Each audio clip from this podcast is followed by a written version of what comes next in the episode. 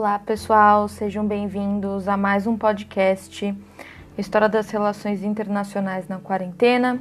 E no episódio de hoje nós vamos discutir sobre a ordem mundial pós Primeira Guerra.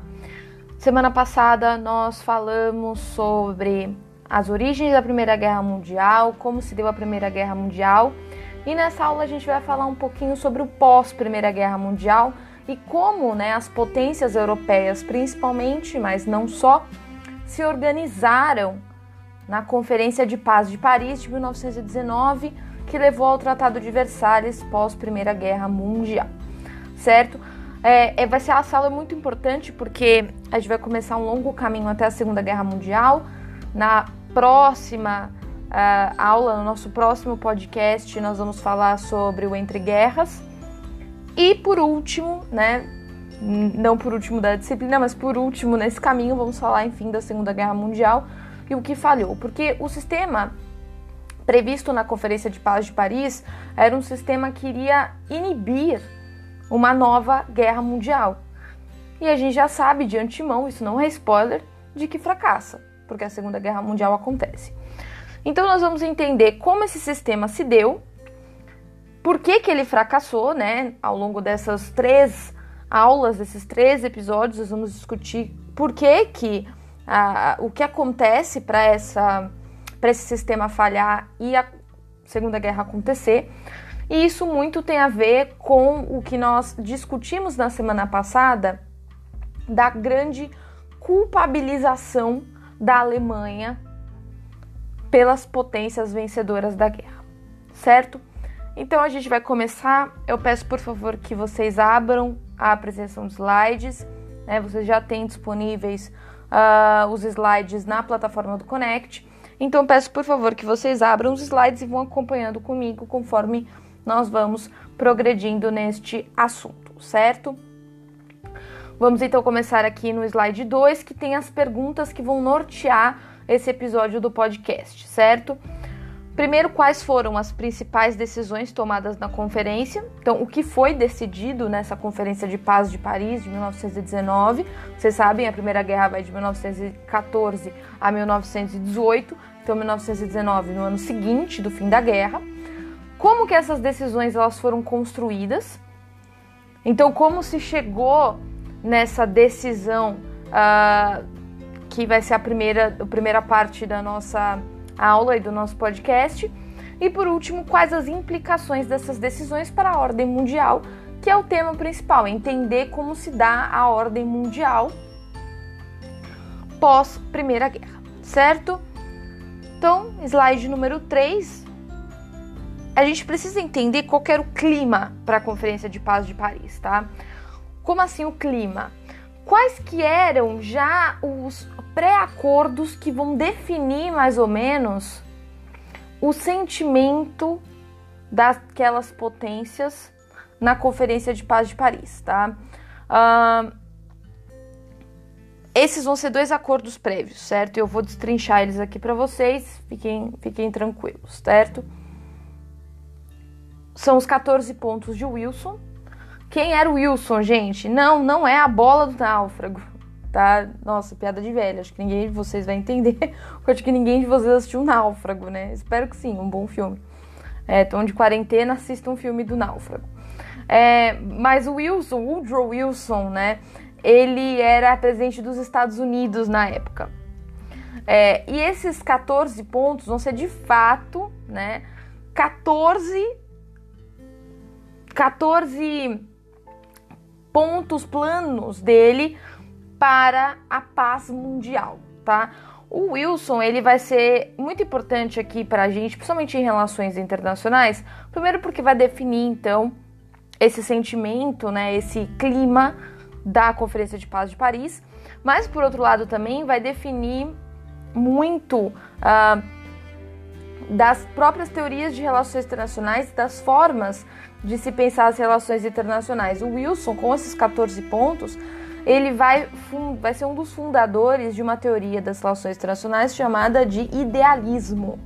É né? uma teoria que vocês verão futuramente no curso, mais especificamente em Teoria das Relações Internacionais 1, que vocês terão daqui a um ano.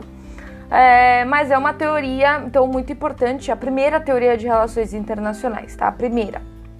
Então, que surge, para vocês verem que a área de relações internacionais é uma área muito nova, que surge no pós-Primeira Guerra, tá? É, eu vou rapidamente passar pelos 14 pontos com vocês para vocês terem ideia, tá? Uh, desses pontos e esses 14 pontos eles são muito representativos dessa época, né? Representam o zeitgeist, o pensamento da época pós Primeira Guerra Mundial, certo? Então, para vocês terem ideia que esses pontos acontecem antes, né? Eles são escritos pelo Woodrow Wilson, né? Ele lança no dia 8 de janeiro de 1918, certo? Então nós estamos falando, né, um ano antes da Conferência de Paz de Paris. Então para vocês terem noção do clima, como eu falei, desse clima pós Primeira Guerra Mundial, certo? Então vamos passar aqui rapidamente, vocês podem abrir depois, não está no slide, mas vocês podem abrir depois na internet, está 14 pontos de Wilson, vocês acham rapidinho, tá? Então eu vou ler aqui para vocês só para vocês estarem inteirados, tá? Então, o primeiro ponto são pactos abertos de paz a serem alcançados abertamente sem acordos secretos. Segundo, livre navegação absoluta além das áreas águas territoriais, tanto na guerra como na paz, excepto quanto a liberdade de navegação fosse cessada, em parte ou em seu todo, por execução de pactos internacionais. Terceiro, remoção de todas as barreiras econômicas e estabelecimento de igualdade de condições de comércio entre todas as nações, consentâneas à paz e à sua manutenção. Quarto, redução das armas nacionais ao mínimo necessário para a segurança interna. Quinto, ajuste livres, imparciais e abertos às reivindicações das colônias. Sexto, evacuação das tropas alemães da Rússia e respeito pela independência da Rússia. Sétimo, evacuação das tropas alemãs da Bélgica. Oitavo, evacuação das tropas alemãs da França, inclusive da contestada região de Alsácia-Lorena. Nono, reajuste das fronteiras italianas dentro de linhas nacionais claramente reconhecíveis. Décimo, autogoverno limitado para o povo austro-húngaro. Décima primeiro, evacuação das tropas alemãs dos Balcãs e independência para o povo balcânico. 12. Independência para a Turquia e autogoverno limitado para as outras nacionalidades até então vivendo sobre o Império Otomano. 13. Independência da Polônia. 14. Formação de uma Associação Geral de Nações sob pactos específicos com o propósito de fornecer garantias mútuas de independência política e integridade territorial, tanto para os estados grandes como para os pequenos. Certo? Então vocês sabem aqui a importância então dos 14 pontos de Wilson. O outro ponto era o armistício alemão. Já vamos entrar em detalhes sobre ele, né, que foi o que? O cessar-fogo, principalmente com a Alemanha no final da Primeira Guerra Mundial, em 1800, 1918. Desculpa. Outros aspectos né, importantes. A Revolução Russa, que vai acontecer em 1917, isso vocês já estudaram amplamente na escola. A Revolução Russa vai ser responsável pela saída, então, da Rússia da Primeira Guerra Mundial antes do fim da mesma. A questão da Alemanha, que eu já tinha tratado para vocês, vai ser o central da Conferência de Paz de Paris. E a Alemanha vai ser extensamente é, culpabilizada pela guerra. A questão do Império Austro-Húngaro e o Império Turco-Otomano, que também serão os culpabilizados pela guerra. Né? Então a guerra vai recair sobre três nações: a Alemanha, o Império Austro-Húngaro e o Império Turco-Otomano. Lembrando que, apesar dos três os três serem culpabilizados, somente a Alemanha será a hum, culpabilizada num nível muito extremo, tá? O que vai levar. Eu já digo para vocês, é uma das causas da Segunda Guerra Mundial, tá? Então a gente vai entender no que se baseava essa culpabilização e como vai se dar na prática esse sistema, tá? Então, slide 4, estamos agora falando dos 14 pontos de Wilson, tá? Além de tudo que eu falei, vocês vão dizer, ah, cara, mas tem um monte de coisa dos 14 pontos que são muito datados, né? São daquele período. Então por que, a gente tá falando disso? Primeiro que a gente tá falando do pós-Primeira Guerra Mundial, então a gente não tem como, né, não tratar disso. Vocês, muitas das coisas dos 14 pontos, então, vocês viram, ah, retirada das tropas alemãs de muitas áreas, né, de muitos territórios. Isso vai ser importante porque vai ditar um, um, clima do que, ok, se o Wilson falou isso no discurso dele, então pode ser que esteja correto, muitos vão concordar e muitos vão aplicar na Conferência de Paz de Paris, então vai ter um peso muito importante. Mas além disso, o que dos 14 pontos vão influenciar extensamente, né, as relações internacionais e por isso são importantes para a gente aqui. A construção então de um sistema internacional pacífico, os 14 pontos eles tratam exatamente do que? Do fim dos conflitos, certo? Do fim dos conflitos e da, é, da tentativa né, de se evitar uma nova guerra nas mesmas proporções da Primeira Guerra Mundial. Lembrando que eu falei na aula passada. Para alguém lá em 1919, a Primeira Guerra tinha sido atroz. Atroz. É claro que pra gente, olhando hoje 2020, a gente pensa, nossa, mas tivemos conflitos que, né, tantas pessoas, a Segunda Guerra matou muito mais gente. Mas para alguém em 1919, para alguém em 1918, aquilo era tão brutal que tudo deveria ser feito para evitar que acontecesse um conflito como aquele. Então, a paz vai ser algo muito importante, né? Segundo, vai mostrar um norteamento da política externa dos Estados Unidos. Só que a gente tem que lembrar que a política externa ela não é construída apenas pelo presidente. Isso vocês vão estudar em disciplinas específicas, mas é um pouco óbvio, né? A política externa de um país, ainda mais um país democrático como os Estados Unidos nesse caso, ela é construída por várias instâncias.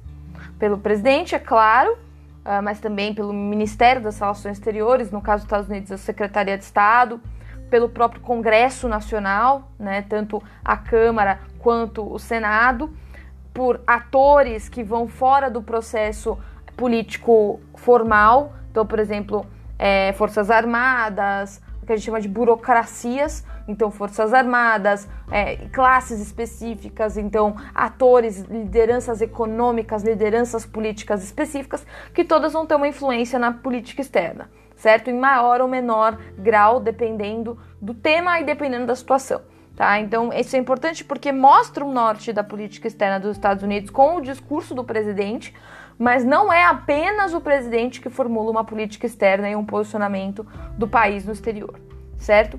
Vai levar à criação da Liga das Nações, a Liga das Nações como uma precursora da Organização das Nações Unidas, da ONU, que temos atualmente, como um fórum. Isso não existia até então, gente, isso não existia uma, um fórum multilateral de discussão entre os países em que não todos, né, porque nem hoje na ONU todos os países fazem parte, mas a maior parte dos países fazem parte, e como um fórum, um lugar em que os países pudessem discutir entre eles né, resoluções de conflitos e resoluções de impasse. Porque vai ficar muito no ideal dessas pessoas, do Wilson e dos seus partidários, daqueles que concordavam com o discurso dele, de que a Primeira Guerra Mundial aconteceu por uma falta de comunicação entre os países. Apesar de lembrar do que eu falei na aula passada, que a Alemanha tentou sim né, evitar o começo da guerra por meios diplomáticos, conversando com a Áustria-Hungria e conversando com a Rússia, o que não deu certo. Mas uh, um, ficou muito nesse ideário desses, desses partidários do Wilson de que se houvesse maior comunicação, a Primeira Guerra Mundial poderia ter sido evitada a partir da comunicação entre os países, certo? Então a Liga das Nações vai representar esse lugar, de fato, um lugar físico que os países pudessem conversar e chegar a um entendimento e evitar conflitos. Outro ponto importante, né, que vem muito casado com o que a gente vem discutindo ao longo das, das aulas, que é a formação do Estado moderno, né? Que é a autodeterminação dos povos.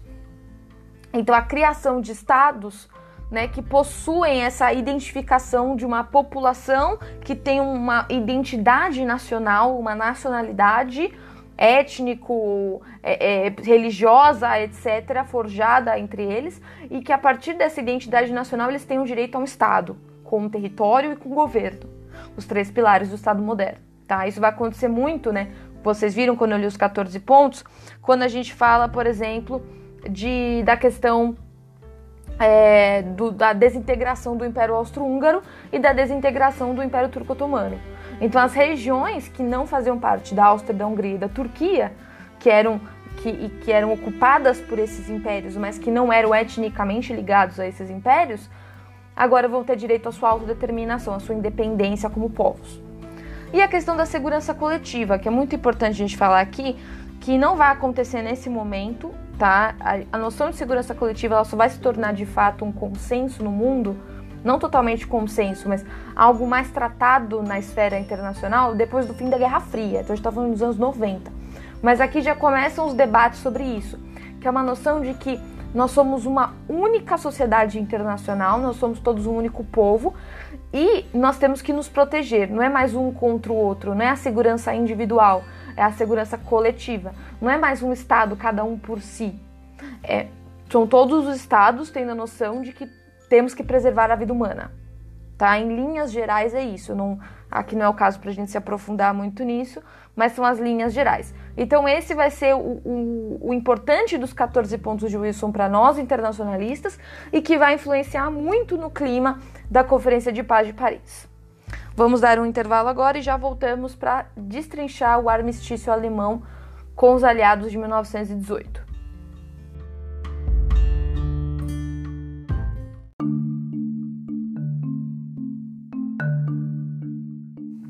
Olá, sejam bem-vindos de volta ao nosso podcast História das Relações Internacionais na Quarentena.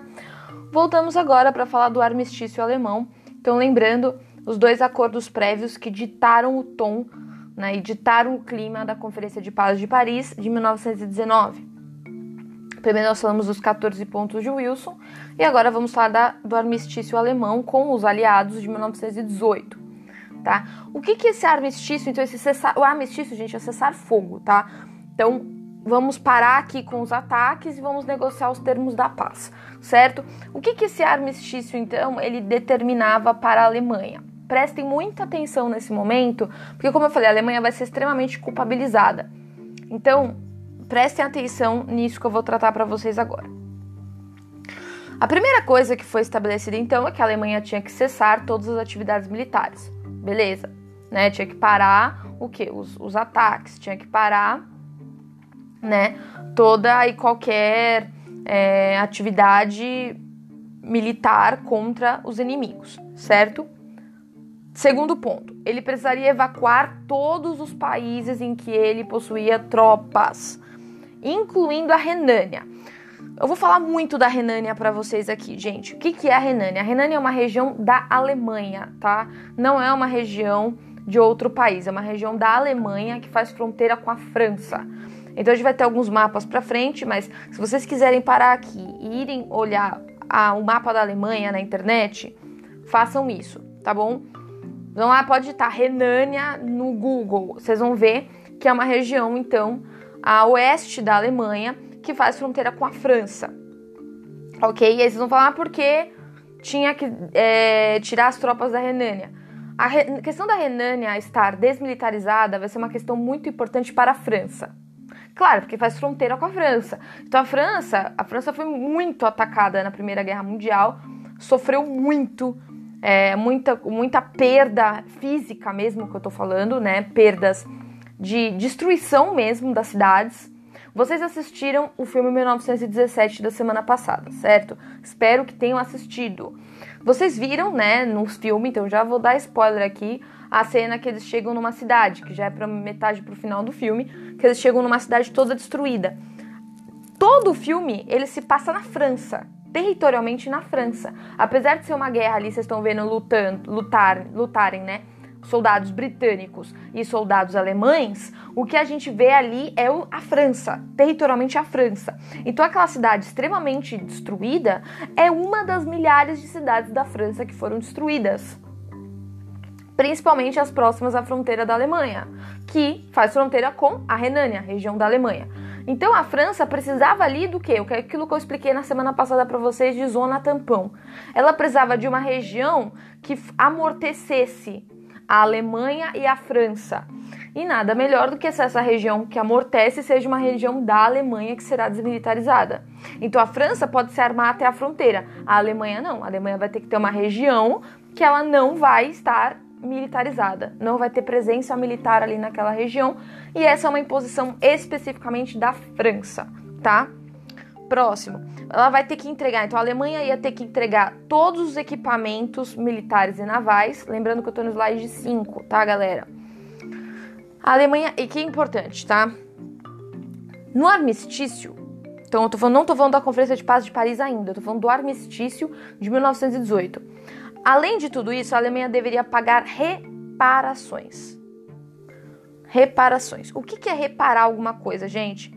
É quando você causa um dano e você tem que consertar aquela coisa. Então a Alemanha ela tinha que o que pagar para reparar o que ela destruiu. Então assim os estragos que ela fez nos países vizinhos. Aqui com destaque para a França. A França foi o país mais destruído na Primeira Guerra Mundial, de destruição física. Eu estou dizendo destruição física, não estou falando só perda de dinheiro. Eu estou falando de destruição física, cidades arrasadas, plantações arrasadas, tá? Vocês viram no filme 1917, por isso que eu passei esse filme para vocês, tá? Então, o que, que a gente tinha aqui? um sistema, né, que eles tinham que pagar para reparar esses danos, então reconstruir essas cidades, rever essas plantações certo? Então, reparações, ok? Então, reparação envolve um dano físico, ok? Isso, novamente, no armistício de 1918. E depois, um bloqueio comercial marítimo contra a Alemanha até a ratificação do armistício. Isso vocês vão ver em direito internacional no semestre que vem, que quando um país assina um acordo internacional, independente do tipo de acordo, pode ser qualquer tipo de acordo, gente. Quando o país assina, isso qualquer país, Brasil, qualquer país, não desde essa época até hoje, qualquer país, quando você assina um acordo, não quer dizer que esse acordo está valendo. OK? Por quê? Porque esse acordo ele tem que passar por um processo que a gente chama de internalização. Para passar por esse processo de internalização, ele vai para o Congresso Nacional, no caso do Brasil, por exemplo, Estados Unidos, ou parlamento, dependendo do país, dependendo do sistema político do país, tá? Vou citar aqui o exemplo do Brasil para vocês terem ideia. Então, no caso do Brasil, tem que passar pelo Congresso Nacional. E é um processo um pouco longo, porque o que acontece? Vamos lá, o, o presidente ou o ministro das Relações Exteriores assina esse acordo, ou às vezes o ministro da Economia, depende da área do acordo assinam o acordo internacionalmente. Esse acordo vem para o Congresso Nacional e vai passar por todas as instâncias necessárias. Então, vai passar primeiro, no caso do Brasil, tá? Pela Comissão de Relações Exteriores da Câmara dos Deputados, para analisar o texto. Por que, que tem que passar por isso? Para checar que aquele documento não contradiz alguma lei que o Brasil já tenha, incluindo a Constituição. Então, o acordo internacional ele não pode contradizer alguma lei que a gente já tem aqui. Entendem? Essa é a importância dessa internalização dos acordos. Então, vai para a Câmara, vai para a comissão da Câmara. Da comissão, vai para o quê? Para o plenário. Do plenário do, da Câmara, se aprovado, vai para a comissão do Senado. Depois vai para a plenária do Senado. Se for aprovado na plenária do Senado, vai para o presidente. E aí o presidente pode assinar dando ok, como pode vetar. Tá? E se vetar, não vale. Ou se for reprovado em alguma das outras instâncias inferiores, também não vale. Tá? Então a Alemanha, não adiantava a Alemanha assinar o armistício, ela tinha que passar por esse processo de internalização. Então todo esse processo que demora, e eles fizeram isso exatamente para apressar o processo, para a Alemanha não ficar enrolando, eles sabem, enquanto vocês não internalizarem o acordo, vocês vão sofrer um embargo comercial e marítimo, ou seja, nada iria entrar na Alemanha e a Alemanha não poderia vender nada deles. De, depois de uma guerra em que você gastou muito dinheiro, que você está numa crise econômica, pô, isso é indispensável que você compre e você venda coisas. Então isso apressou o processo para a Alemanha ratificar. Então a Alemanha ratifica. Lembrando que assim, eu estou sendo super sucinta, vocês terão uma disciplina inteira para falar sobre acordos e tratados, que vai ser na disciplina de Direito Internacional, semestre que vem. Então eu só expliquei aqui para vocês saberem, para vocês não olharem a palavra aqui, ah, o que é ratificar? e não sabe o que é. Então eu estou explicando e estou explicando também o motivo para essa cláusula, porque era realmente para apressar e a Alemanha não enrolar esse processo, tá? Vamos para o slide 6. Então vocês entendem aqui qual era o clima? Então você já tinha os 14 pontos de Wilson e você já tinha o armistício alemão, que eram dois tratados já feitos antes, que criavam um clima ali para a Conferência de Paris que dizia, ô, oh, né?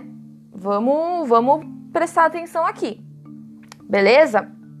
Vamos lá para o slide 6 então agora, tá?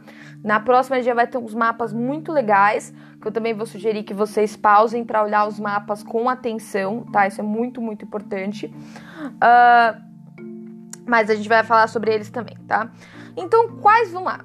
Respondendo a primeira pergunta da nossa aula, né? A primeira pergunta do nosso podcast, lá do slide número 2, tá? Quais foram as decisões tomadas na conferência? E vamos lá, a gente vai falar primeiro da Alemanha. Lembra que eu falei para vocês? A gente vai falar primeiro da Alemanha, depois da Áustria-Hungria e depois do Império Turco-Otomano, tá? Mas como eu falei, vocês vão ver a diferença, que já é spoiler, vocês vão ver a diferença da Alemanha para os outros dois, certo? Então já vai começar com a Alemanha. Nos três países, as decisões elas vão, ter, vão ser tomadas em três campos, tá? O campo militar, depois o campo econômico e depois o campo territorial certo? Então vamos lá, primeiro campo militar, tá? Então a gente está falando de limitações e proibições, né, armamentícias, né? Então, proibição de um Estado maior. O que é um Estado maior, gente? É, é o Estado maior é o Comando Geral das Forças Armadas. Todo país que tem Forças Armadas tem isso, tá? Então você tem Exército, né? Aeronáutica e Marinha. O que comanda os três, uma instância superior, é o chamado Estado-Maior das Forças Armadas. Então é o que? É um comando superior dos, das três, dos três braços né, das Forças Armadas de um país. Todo país tem, o Brasil também tem, todos os países têm. Então, aqui é proibição de ter um Estado-Maior. Então já não podia ter o quê? Uma interligação desses três níveis das Forças Armadas, tá? Segundo, proibição do uso de submarinos. A Alemanha não poderia mais ter submarinos de guerra, certo? O exército ele tinha que ser composto de até 100 mil homens. Tá? Isso não é nada, gente. 100 mil homens não é nada, tá? 100 mil homens voluntários. O que isso quer dizer? No Brasil, gente, os meninos aí que estão ouvindo passaram pelo alistamento militar obrigatório, mas todos eles sabem e acho que as meninas também sabem que, porque as meninas também podem, a gente pode se alistar ao exército para seguir carreira militar. Certo? A gente pode se tornar militar como carreira. E os militares ganham salário. Isso é óbvio, né? O emprego, eles ganham salário. Certo? Então, por exemplo, Brasil, né? Nós temos, a, nós temos, por exemplo, um general aposentado vice-presidente, né? O general Mourão tá aposentado ganha aposentadoria. O Bolsonaro também ganha aposentadoria, o presidente Bolsonaro ganha aposentadoria, também é um militar aposentado. Se você tá nativa, você ganha o salário, depois você se aposenta, normal, emprego normal do país, tá? Um emprego público, que nem você ser funcionário público. Você ganha um salário funcionário. No caso aqui da Alemanha, tinha que ser voluntário, ou seja, não podia ganhar nada. Então era um exército de até 100 mil homens voluntários. Porque isso já tipo, o cara não vai querer servir, né? Porque não, não vai ganhar nada. Então escutem só. E não poderia nunca mais, ó, nunca mais militarizar a Renânia. Lembra que eu falei da Renânia para vocês? Eu vou mostrar no mapa daqui a pouco, o próximo mapa. Renânia. O que, que era a Renânia? Região de fronteira com a França. Essa aqui foi uma determinação da França. A França determinou na Conferência de Paris não pode militarizar a Renânia. Não foi uma imposição dos Estados Unidos, não foi uma imposição da Inglaterra, tá? Nem da Itália. Foi uma imposição, né? Do que? Dos da França, tá? Da França. Vamos lá, então essa foi a parte militar. Então vocês já estão vendo que, pô, não pode, não pode ter tipos de armamento, não pode ter Estado maior, o exército tem que ser 100 mil homens voluntários e não pode militarizar a Renânia, beleza? Segundo ponto, econômico. Paga, olha aqui, gente. Gente, aqui que é o importante. Aqui que é o importante. Pagamento de reparações aos países que sofreram perdas materiais. Isso a gente já falou antes no armistício. Lembra, reparação reparar algo que foi danificado. Eu vou consertar algo que foi danificado. Por isso que é, sofreram perdas materiais. Então, França destruiu cidade, eu vou lá e eu pago para reparar essa cidade. Ok? Só que além disso, além disso, escutem isso: pagamento de indenização de guerra. Gente, indenização. Qual que é a diferença de indenizar e reparar? Reparar, você sabe o que você está reparando, porque é algo material. Então é algo tangível. Eu tô que medindo. Eu consigo medir. Eu consigo tocar. Isso é tangenciar. Indenização não. Indenização, por isso que, por exemplo, quando a gente fala, por exemplo, eu entro na justiça, eu faço um processo, alguém faz um processo de danos morais e eu quero uma indenização. Por quê? Porque eu não tenho como mensurar danos morais. Então a indenização, ela é algo o quê? Subjetivo. Subjetivo. Então eu estou indenizando algo que eu não posso mensurar. E aí, quem determina o valor disso? Né? No caso de um processo, vai ser o juiz. Mas né, o advogado pode apresentar um, um, pedido de valor e o juiz vai determinar se aquele valor é cabível ou não. No caso aqui, quem, determinaram, quem determinou foram, foram os aliados. Os países que ganharam a guerra. Eles vão definir o, qu quanto a Alemanha deveria pagar para indenizar. Entendem isso? E por último, a perda territorial, tá? Então é perder 13 por... ele perdeu 13% do território, já vê no mapa a seguir, especialmente na Renânia. Novamente a questão da Renânia por conta da França. Vamos lá, vamos ao slide 7 para a gente ver esse mapa com detalhe, tá? As partes que a Alemanha perdeu são as partes em azul, pintadas em azul tá? Então a gente tem aqui regiões da Polônia, né, ao este. Aqui uma região próxima da Lituânia. E a região próxima da França aqui, da Alsácia-Lorena. Vocês estão vendo a oeste, certo? E o que, que essas regiões que estão chanfradas, né? Que estão aqui, principalmente a, a, perto da França, aqui perto da região da Alsácia-Lorena, perdeu uma parte com a Bélgica também. Mas a parte da Alsácia-Lorena aqui que eu falei para vocês, o que que, o que que é essa região? Região da Renânia. Região que tinha que ser desmilitarizada. Tá? Totalmente desmilitarizada. As outras regiões chanfradas também, totalmente desmilitarizadas. Mas o principal aqui, Renânia. Tá? As regiões desmilitarizadas são principalmente o quê? Fronteiras com os inimigos certo? Sugiro, né, novamente que vocês pausem e fiquem observando o mapa ao tempo que precisarem, tá? Já no slide 8, aqui a gente vai ver especificamente a fronteira com a França, tá? Olhem aqui a fronteira com a França. Essa parte em amarelo laranja é a parte o quê? Da Renânia. Tá? A parte aqui da Renânia. Vocês podem ver, né, que essa parte aqui deveria ser totalmente o que desmilitarizada. E a região aqui depois da fronteira, que tem as bandeirinhas, eram que as regiões que cada potência iria cuidar para vigiar se teria o que? Militarização. Teria atividade militar nessas regiões. Tá? Então aqui próximo da Bélgica, a Bélgica vai tomar cuidado. Próximo aqui de Luxemburgo, Reino Unido e, e Estados Unidos. E próximo da França, aqui da Alsácia e Lorena, que vocês estão vendo em roxo, a França vai tomar conta. Beleza?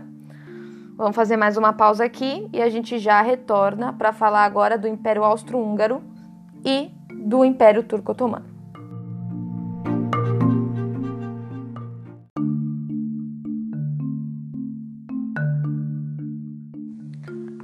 Sejam bem-vindos à terceira parte do nosso podcast História das Relações Internacionais na Quarentena.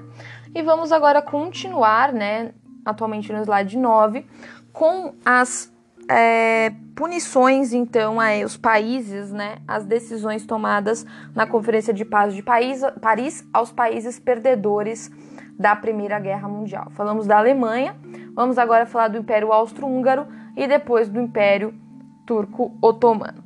Tá, quais foram então as, as, consequências para o Império Turco, uh, desculpa, Império Austro-Húngaro? Desintegração do império, então o império vai ser desintegrado e várias regiões vão, ser, é, vão constituir agora novos países, né? Vão ser formados o que a gente chama novos países, países independentes. Uh, isso vai levar a uma perda territorial muito grande para o império. A gente vai ver no mapa seguir as perdas territoriais para o Império Austro-Húngaro e certas limitações militares. Como vocês podem ver, não temos nem reparações nem indenizações, certo? No slide 10 a gente pode olhar o mapa, tá? Eu quero que vocês olhem o mapa. O que ficou do Império de Áustria-Hungria, né, vai ser as regiões aqui cinza escuro, Áustria, cinza mais claro, Hungria. Mais ou menos, tá? Mais ou menos o que a gente tem hoje como Áustria e Hungria, tá? Hungria menos, Hungria vai diminuir mais o território, mas é mais ou menos o que a gente tem hoje, certo? Para vocês verem ah, as perdas aqui, para vocês terem ideia, tá? Alguns países vão se tornar independentes e outras regiões vão é, se tornar partes aqui de outros países. Em azul, são duas regiões que vão passar a fazer parte da Itália. O, a região do, Trento, do Trento da, do Trentino Alto da Adige, uh, Trento em português, e que vai fazer parte então da Itália, faz parte até hoje, mas antes pertencia à Áustria. E a região da Istria, que também pertencia à Áustria, agora pertence à Itália. Tá? Isso em azul mais escuro. Vocês podem ver próximo do território da Itália. Em azul claro, a região da Transilvânia a região é, a Transilvânia vai fazer parte da Romênia, vai ser então absorvida pela Romênia, tá ali do lado também vocês estão vendo, faz parte até hoje da Romênia. E uma outra região, a Ressarária, vai fazer parte então da Rússia, certo? Outras regiões então que vão é, pertencer ali. A região da Galícia vai ser dividida entre Ucrânia e Polônia. A região dos Sudetos, da Boêmia e Morávia vão fazer parte da uh, vão fazer parte ali da Alemanha e a Eslováquia vai se tornar independente, certo? E ao sul vocês podem ver independência então da Eslováquia, Croácia e Bósnia Herzegovina, que na verdade vão se tornar depois junto com a Sérvia e Iugoslávia. Tá? Isso vocês sabem também. Então, naquele período foi dada uma independência, mas depois se tornaram todos Iugoslávia para só garantir a independência muitos anos depois, é, depois da, do fim da Guerra Fria, tá? No slide 11 também sugiro, querem pausar, olhar os mapas com cuidado, fiquem, né, a, fiquem a escolha, fica a escolha de vocês, sugiro bastante. Outro mapa aqui para vocês verem, tá? Novamente a formação dos estados aqui, como era o mapa então da Europa, dos novos estados, isso em 1920. Então a gente pode ver já novos estados: Estônia, Latívia, é, Lituânia, Polônia, Tchecoslováquia, aí Áustria-Hungria. Vocês podem ver mais ou menos o que a gente vê aqui agora é, Romênia, né, que conseguiu mais o território, a, a Iugoslávia, que vai se formando aqui, que eu falei para vocês, é, e as novas regiões da Itália, né, que vão expandir o mapa até o mapa, como o mapa da Itália que nós conhecemos hoje, tá? E para o Império Turco-Otomano, né? Para o Império Turco-Otomano, a mesma coisa da Áustria. Então, a desintegração do Império Turco-Otomano, a gente vai ver no mapa a seguir também a formação. Limitações militares e, claro, com a desintegração do Império, muitas perdas territoriais. Novamente, para a Turquia não foi dada nem, não foi determinada nem reparações, nem é, indenizações, tá? Isso aqui é muito, muito, muito, muito importante tá? Para entender como a Alemanha foi extremamente mais penalizada do que os outros países. No slide 13, podemos ver aqui o mapa então do Império Turco-Otomano, né, pós, né, o, o, o, na, por isso que é, a Conferência de Paz de Paris foram, foram vários tratados, tá? O que leva à penalização da Alemanha vai ser o Tratado de Versalhes, vocês sabem. O que vai levar à desintegração do Império Turco-Otomano é chamado Tratado de Sèvres, tá? Então, pós-Sèvres, como se deu o Império. A gente tem aqui em laranja, tá? Para vocês verem aqui, laranja vai ser Turquia, tá? Que é como chamada a região de Anatólia, tá? Turquia. Mais ou menos como a gente conhece hoje, um pouquinho diferente, tá? Uh, em roxo, a gente pode ver ao sul, roxo vai ser a Síria. Em vermelhinho vai ser a ilha de Chipre, que vai ganhar a independência. Ah, num, num rosinha, né? Mas pode dizer que é um rosa, vai ao lado da Síria, a este da, a leste da Síria, a gente pode ver o Iraque, né? Região do Iraque. Ah, em azul claro, a Armênia, tá? É, ó, para vocês verem ali a região do Kurdistão, tá? Que até hoje não é independente.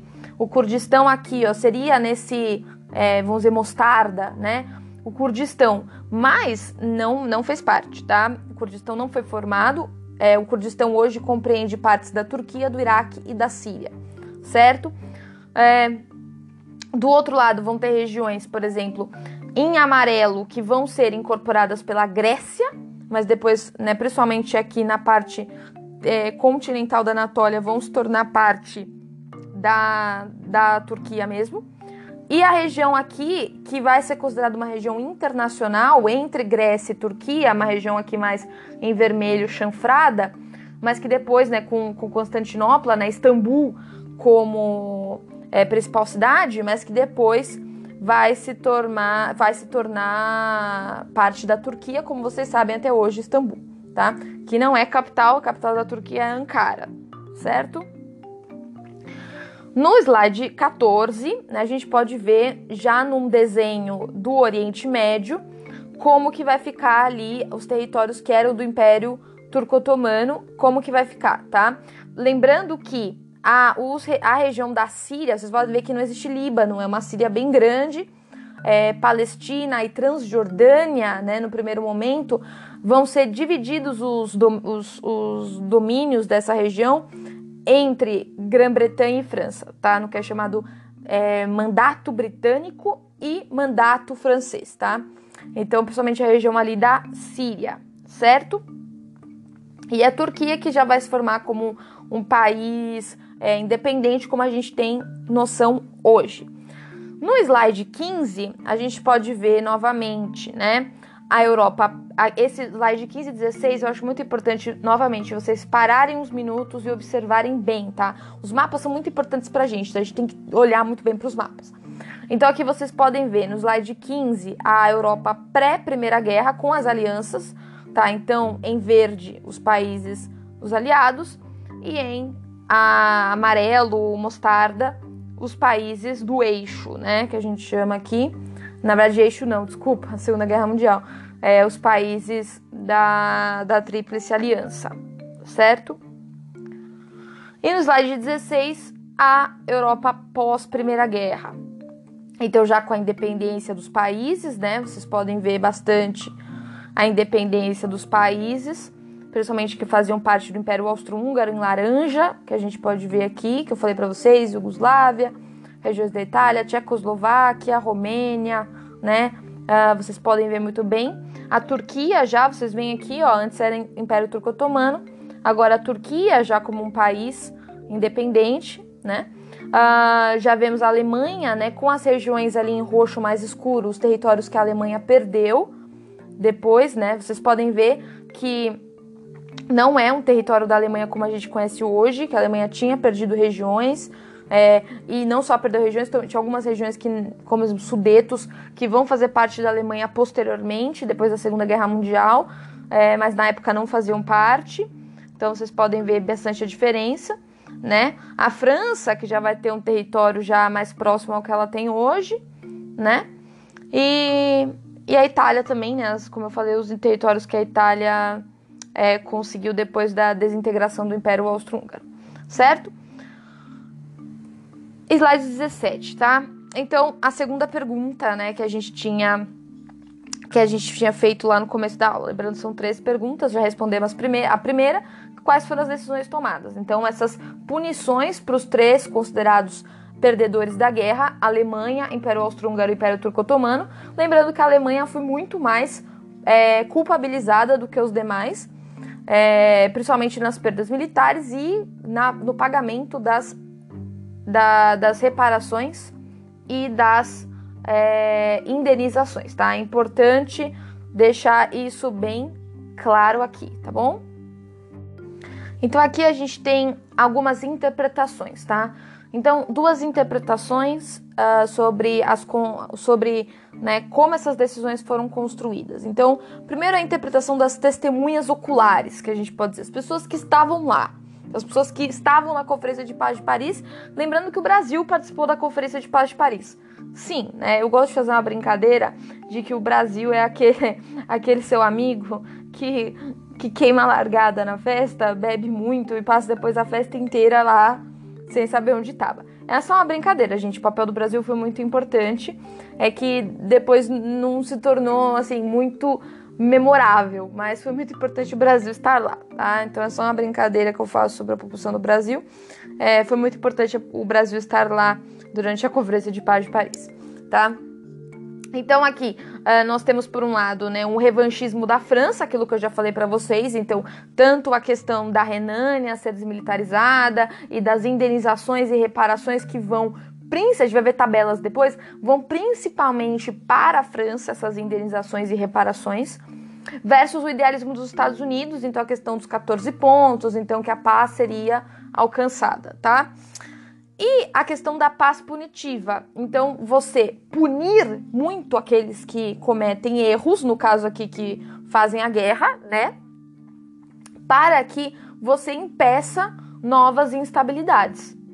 Só que por outro lado, essa punição pode levar a um sentimento de, né, de injustiça por aqueles que foram penalizados e não viram uma, um, de fato uma, uma, uma questão justa dessa dessa penalização, tá? É, e a outra interpretação é, é a representação dos revisionistas. Então, uma preocupação de segurança da França, aquele medo da França de ser atacado, por isso, novamente, a questão da, da Renânia, né, principalmente aqui da desmilitarização da Renânia. E do outro lado, uma paz não punitiva, né? Então, que não puniu, porque a Alemanha tinha sido de fato ocupada, então não, não puniu o que levaria a chances de estabilização da Europa a uma paz, né? Novamente, é importante que, como eu falei, só 29 países fizeram parte, então slide 18, só 29 países fizeram parte da Conferência de Paz de Paris e participaram dos tratados, tá? 29 países, só os países, então, vencedores e seus aliados. Por isso que o Brasil participou. Vocês sabem que o Brasil o Brasil, é, sim, é, foi é, lutou na guerra, né? Enviou principalmente médicos e médicos e enfermeiros, né? Contingente da saúde para o para a Primeira Guerra Mundial. Mas o Brasil participou da Primeira Guerra e por isso foi considerado um dos países vencedores. E os aliados, então, participou da Conferência de Paz de Paris, certo? No slide 19, eu coloquei um artigo né, do Tratado de Versalhes para que vocês sentirem, ó, sentirem o clima, tá? Sentirem o que foi definido nesse acordo. Tá aqui, os aliados e os governos associados afirmam e a Alemanha aceita, olha, escuta isso aqui.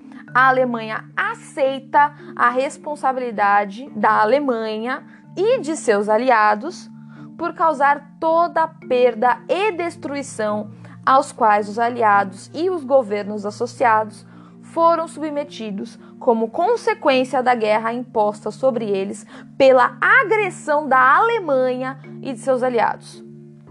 Vamos lá, vocês escutaram o podcast da semana passada, leram os slides, viram o filme e tudo mais. A Alemanha foi responsável desse jeito? A agressão da Alemanha e seus aliados?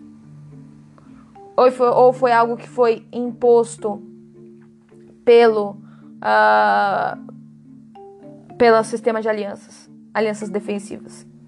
E uma questão da Rússia com o Império Austro-Húngaro e a Sérvia. A questão oriental que eu falei com vocês.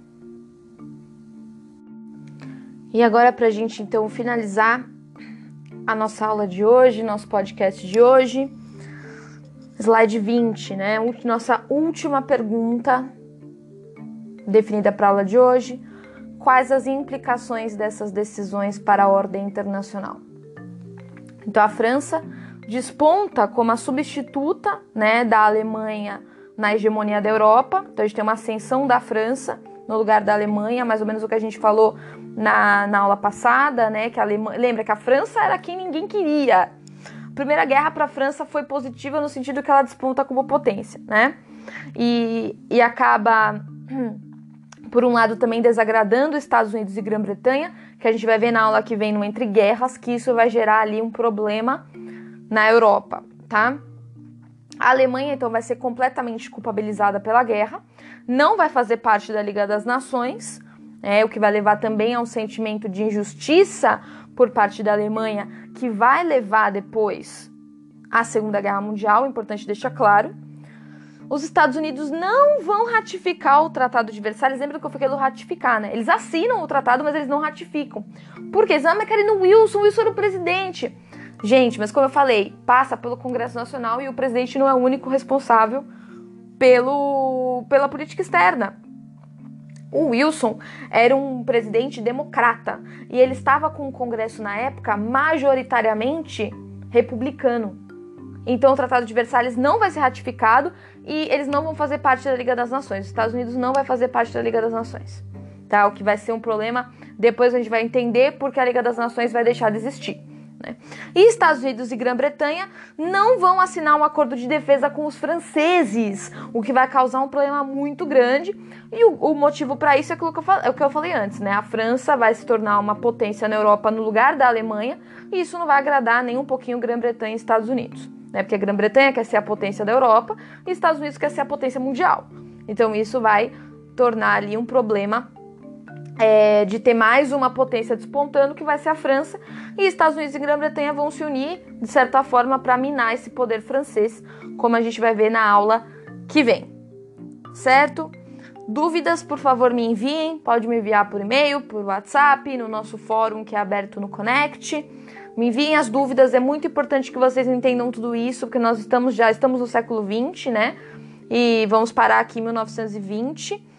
E na próxima aula vamos retomar e vamos falar, né, de 1920 até 1938 na próxima aula. Lembrando que não é semana que vem, semana que vem é feriado, dia 20 é feriado, né? Na verdade, 21, 20 é, é a ponte, é o recesso. Então, nos vemos na nossa próxima aula, quem sabe presencialmente, eu espero que sim, né? No dia 27 de abril, certo? Então, mandem as dúvidas, façam exercício e nos vemos em breve. Até lá!